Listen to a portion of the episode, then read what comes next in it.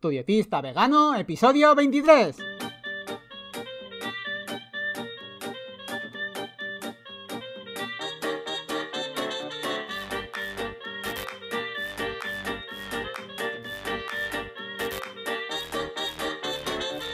Hola, ¿qué tal?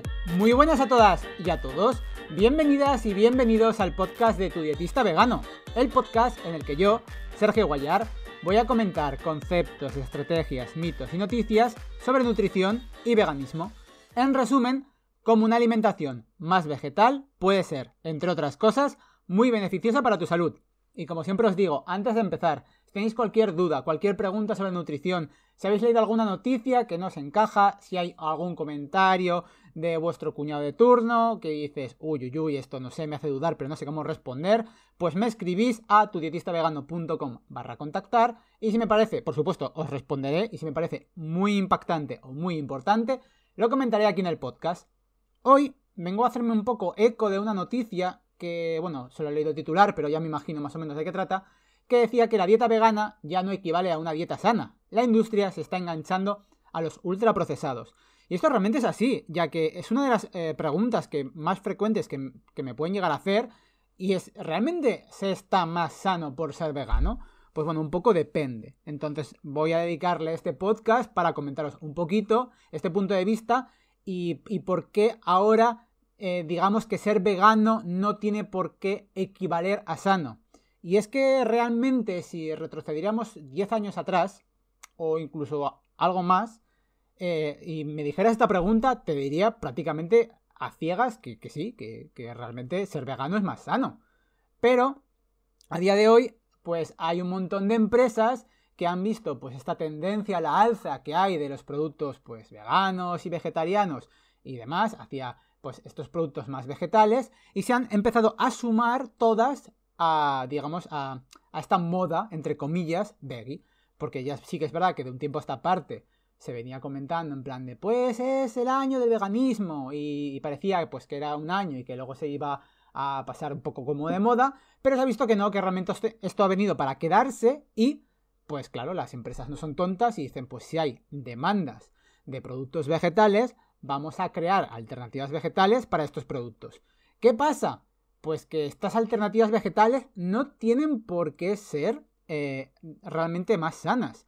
Y un poco con esto, mmm, quiero hacer un poco también de hincapié a algunos de los podcasts más atrás en los que os, os he enseñado un poquito cómo podéis eh, leer las etiquetas de los alimentos y aprender un poquito a saber cuáles son esos productos que merecen la pena o no. Entonces, volviendo ya un poco a este tema, sí que es verdad que hay una tendencia que se está viendo que cada vez la gente está consumiendo menos productos de origen animal. Y han salido montonazo de alternativas en los supermercados. Tenemos ya, bueno, quitando lo que son ya tofu, seitan y esas cosas, hay un montón de salchichas veganas, que si hamburguesas veganas, y además hamburguesas que intentan imitar esa textura y ese sabor de las que son las hamburguesas de carne.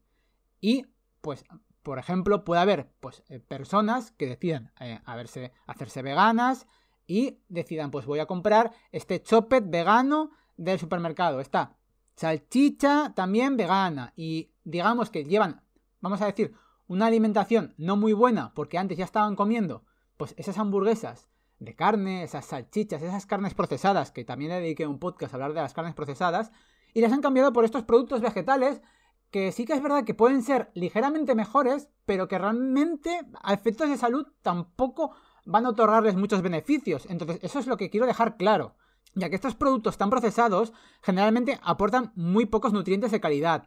Suelen ser grasas saturadas, grasas de mala calidad, aceites refinados, luego también pues llevan muchos aditivos, entonces no, son, no es como que te comas una fruta. Eso hay que quedar claro. Pues una fruta, tú la ves, como comenté en el tema de las etiquetas, no lleva, no, tú coges una manzana y no tiene ingredientes, manzana, y ya está, no. porque ya, ya lo ves, es, es en la comida. Llegados a este punto, ¿se puede ser vegano y estar sano? Pues sí, obviamente sí. De hecho, si la dieta está bien planificada, por supuesto, la Academia de Nutrición y Dietética de Estados Unidos, con más de 100.000 expertos, ha afirmado ya en reiteradas ocasiones que una alimentación 100% vegetal, bien planificada, es apta para todos los niveles de la vida, incluyendo la infancia, la lactancia, el embarazo, la edad adulta e incluso que es apta para atletas profesionales. Además añade que esta alimentación puede ser muy beneficiosa para la prevención y el tratamiento de algunas enfermedades. Entonces, os dejaré el enlace en el que pues, la ADA, la Asociación eh, de Nutrición y Dietética de Estados Unidos, pues afirma esto. Y pues claro, algunas dudas a veces surgen cuando pues se escucha esto de que es una dieta vegetal 100% vegetal bien planificada. En resumidas cuentas, lo que hay que saber para llevar una alimentación vegetal bien planificada es que se tiene que consumir diariamente legumbres, cereales integrales, verduras y frutas, a ser posible siempre de temporada, frutos secos y semillas. Al punto que quiero llegar yo es que hay muchos motivos por, los que la gente se puede, digamos, puede adoptar este estilo de vida vegano, puede llevar una alimentación plant-based, una alimentación 100% vegetal, puede ser eh, pues por respeto y por ética hacia lo que se hace a los animales, puede ser precisamente también por el medio ambiente, puede ser eh, por salud, puede ser eh, pues eso, pues por la por el tema de los recursos y de pues que haya más alimentos en el mundo para, para más personas Puede ser por muchos motivos. Y muchas veces sí que es verdad que algunas personas realmente hacen el cambio por el tema de, los animales. Y pues no cuidan su alimentación.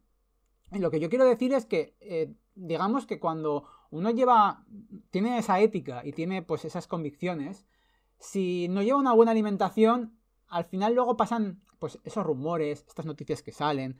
Por eso está, es tan importante estar bien informado.